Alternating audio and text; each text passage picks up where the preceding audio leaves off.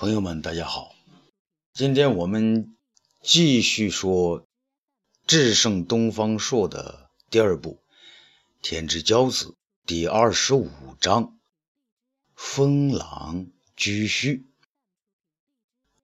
建章宫中这天呢，颇有喜庆气氛。武帝是满面春风的。看着风尘仆仆的苏武，听他讲述东方朔怎样用计，只用三千人和匈奴猛将之浪儿周旋的情形。他一会儿呢哈哈大笑，一会儿呢又紧张的不得了。当苏武说到东方朔用一千米呃一千匹母马将匈奴的近万马匹全部拐走时，不禁是乐得前仰后合。而当苏武说到最终东方朔用天兵天将将敌人全部消灭时，武帝站起来大叫：“啊，好，好，好！不会不是人仙，谁能晓得调用天兵天将啊？驱鬼神之兵于掌中，非东方朔者，无能为之。”苏武见状呢，心中暗暗想到：“东方大人。”看来你回来后还要被皇上加倍当神仙看呢。他看到武帝还在吵着他，还等着更加有趣的下文呢。于是用这样一句话结束禀告：“皇上，东方大人这几个计策，匈奴就是十万兵马也不够他打呀。”武帝兴奋的一掌击案：“是啊，朕以为。”这东方朔文能胜司马相如，武能敌卫青郭谢。他既是文豪，又是武侠。文而侠者，千古罕见。各位爱卿，你们说，这么个文武双全的东方朔，朕该怎么封他呢？苏武应答道：“陛下，以战功，东方大人可以封侯啊。你猜啊？”总是是随声附和。是啊，杀敌上万便可封侯。可怜我兄长李广，沙场一生也没有立此大功啊。张汤却说：“东方朔他是神仙，在他眼里，万户侯又是什么呀？粪土而已。要封什么？等他回来，由他自己要吧。”武帝呢，点点头。嗯，也好。哎，苏武啊，那位狄博士怎么样啊？武帝担心的倒不是狄山本人，倒是他那三千士兵啊。陛下，东方大人多次派臣帮助狄山，无奈狄山博士毫不领情，龟缩不动。知冷儿战东方大人两次丢马丧尸之后，便转攻狄山博士。狄山三千军马没有任何抵抗，就已分崩离析。那这个耍嘴皮子的博士，白白丢了朕的三千人马。武帝呢，有点恼怒。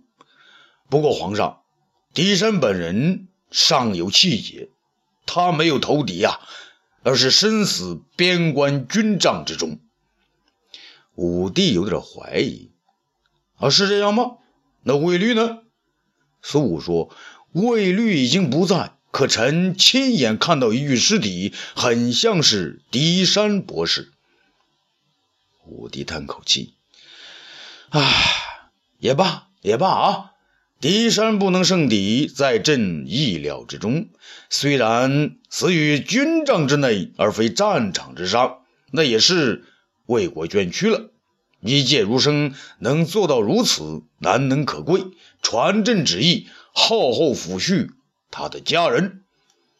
冯子都应声而答：“啊，是。”苏武却又说：“皇上，东方大人说，如此宏大规划的战役，胜败关键之一，取决于粮草供给。这次我军粮草。”供应富足有余，东方大人请皇上重赏桑弘羊等人。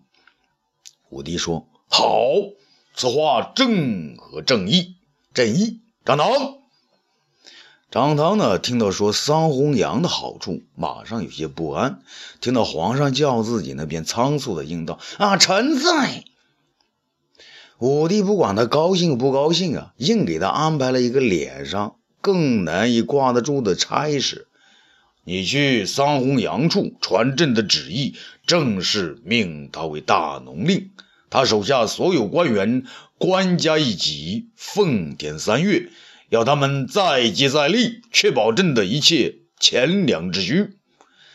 张汤啊，不得不朗声答应啊！啊，臣遵旨。这花开两朵，各表一枝。咱们来说一说战场上。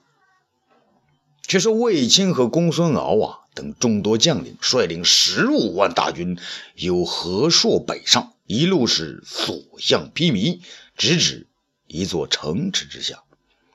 那城门呢，和东方和朔方城非常相似，楼门上的大大的书写着三个汉字“赵信城”。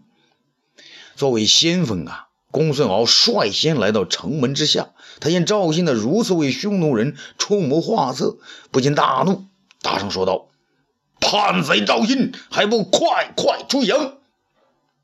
赵信呢，好像早有准备。此时呢，他从城门上露出半个脑袋来，他根本不把公孙敖看在眼里，而是和稍远的卫青搭话：“哈哈，原来是魏大将军，大将军别来无恙啊！”卫青呢，只好答话：“赵信，皇上如此重用你，你有何面目再见汉人？”赵信的脸皮就厚得很。哈哈，大将军，汉皇确实重用过我，他以为我是个能打仗的儒将。可是大将军呐，那个时候粮草不济，大将军你都不能取胜，我有什么办法？卫青说。可是苏建将军他宁死不屈，为什么你就不能冒死突围呢？赵信说：“大将军呐，我没他那个本事啊。再说本将军能屈能伸，先做几天匈奴的降臣，也是为了保命。不然我们今天就不能相见了。那既然如此，还不开门投降？”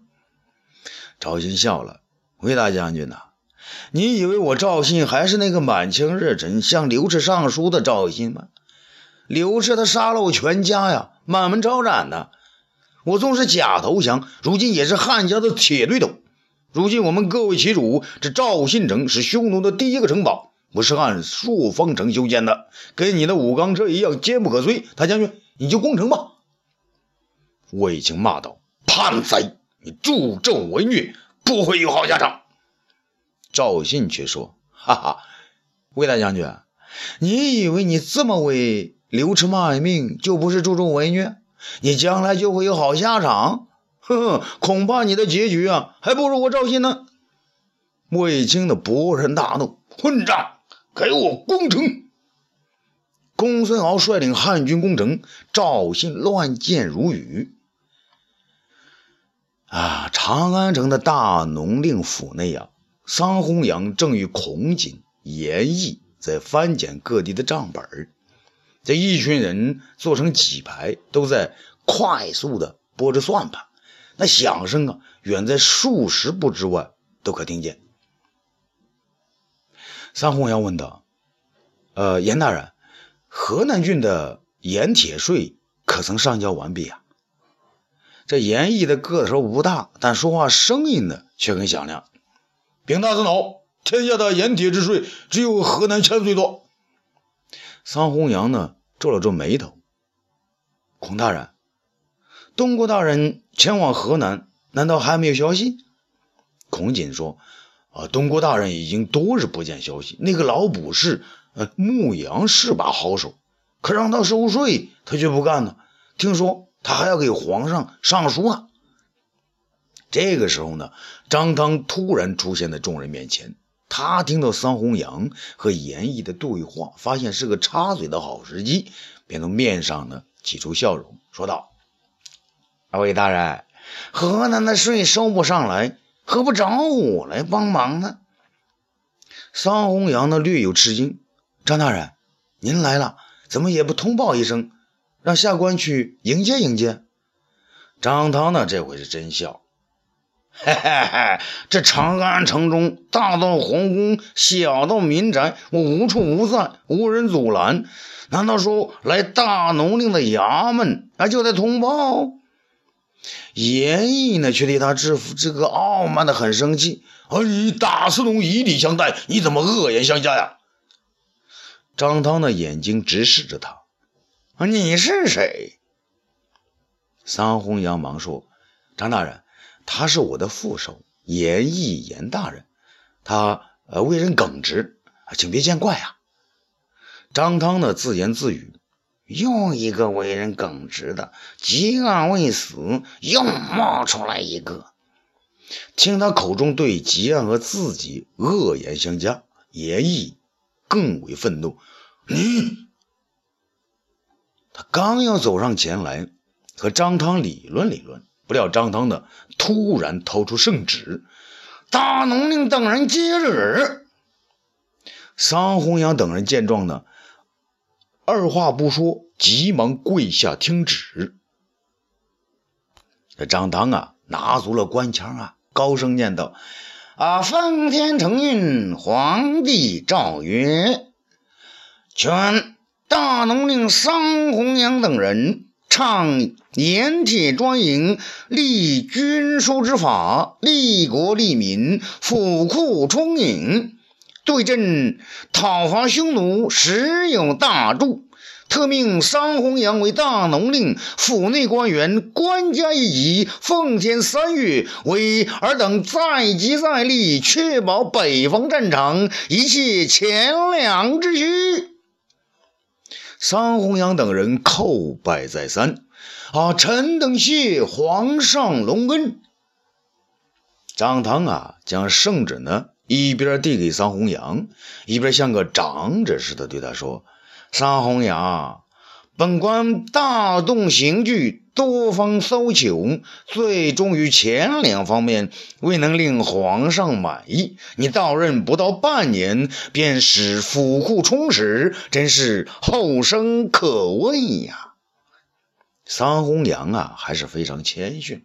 张大人，臣托皇上圣恩，只不过是找到收税良方而已。张汤冷笑：“哼哼，收税良方，你以为实行盐铁专卖之法就一通百通了？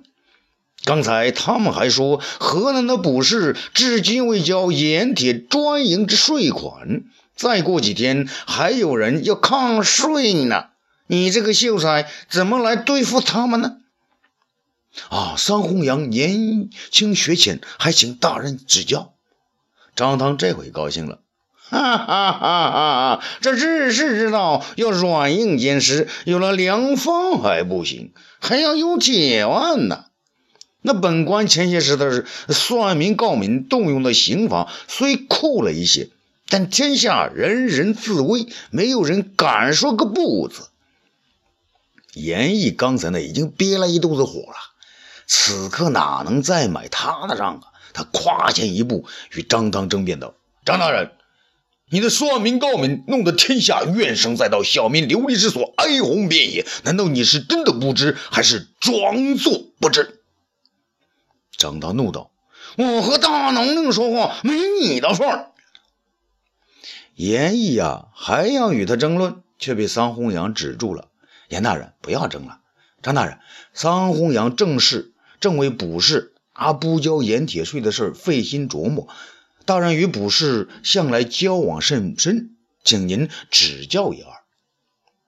张汤见桑弘羊出自真心，便从自己的衣袖中取出一卷帛书，递给桑弘羊。他说：“还是大农令明白道理呀。”啊，啊为保盐铁专卖顺利进行，我这里给你准备了一份名单。如果你用这些人推行新的税法，保证没人敢说一个不字。桑弘羊打开帛书啊，见上面写着一大堆酷吏的名字。原来张汤啊是要把这些算民告民中大动刑具的酷吏加到桑弘羊的税收队伍中来。桑弘羊不禁大惊：“张大人。”杜周、赵宇等人审案绝狱是其专长，若用他们来收税，可能会使天下农商不寒而栗啊！哈哈哈！啊，要的就是他们不寒而栗啊！那谁不按照皇上的旨意行事，就让杜周啊赵宇灭了谁？这样你的好税法不就畅通无阻了吗？张涛说到这里呢，有些得意忘形。被桑弘羊劝到一边的严毅呀，对张汤如此的骄纵，是再也忍不住了。他用力猛拍自己面前的桌子，啊，啪的一声，把桌上的算盘震得跳了起来。张汤，不要用你的一帮酷吏来干扰我们大农林之事！你们残暴有余，恶贯满盈，难道让我们的手上也沾满老百姓的鲜血吗？张汤的脸上也变了色。啊哈哈！果真是个不怕死的桑弘羊，你的意思呢？事到如今呢，桑弘羊当然不能再忍让上下去了。他将这个这个帛书啊往这个张汤手中一交，冷冷的说道：“张大人，下官暂时不能从命，等到新的税法行不通时，下官会禀告皇上。如果皇上同意使用张大人之法。”那时再用杜周、赵宇等人不迟。张汤气哼哼地说：“好，张弘羊，咱们骑驴翻竹眼儿，走路桥。”说完呢，转身便走。严毅对着他的背影吐了口唾沫：“啊，呸！”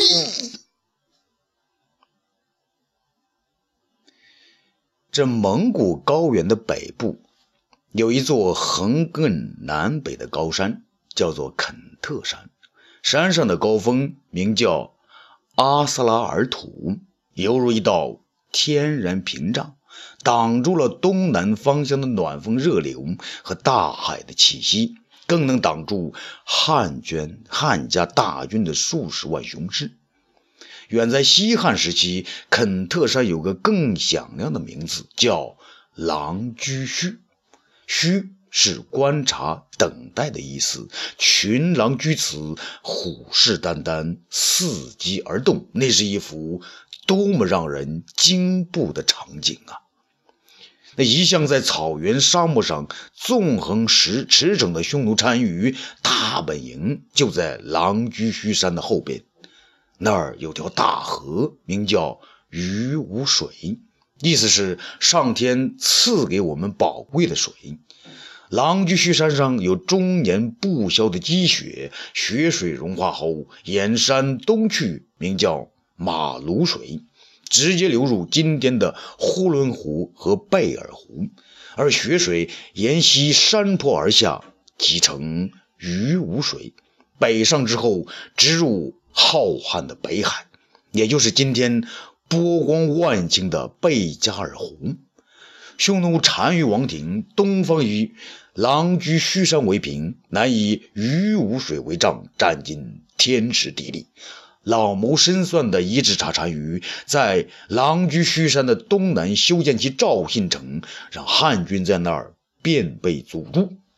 而自己在水草肥美之处休养生息，只待汉军攻城不下，久而疲惫，事无战心，粮草匮乏之时，自己再如肥狼一样猛扑过来，将汉军所沾上之肉饱餐一顿。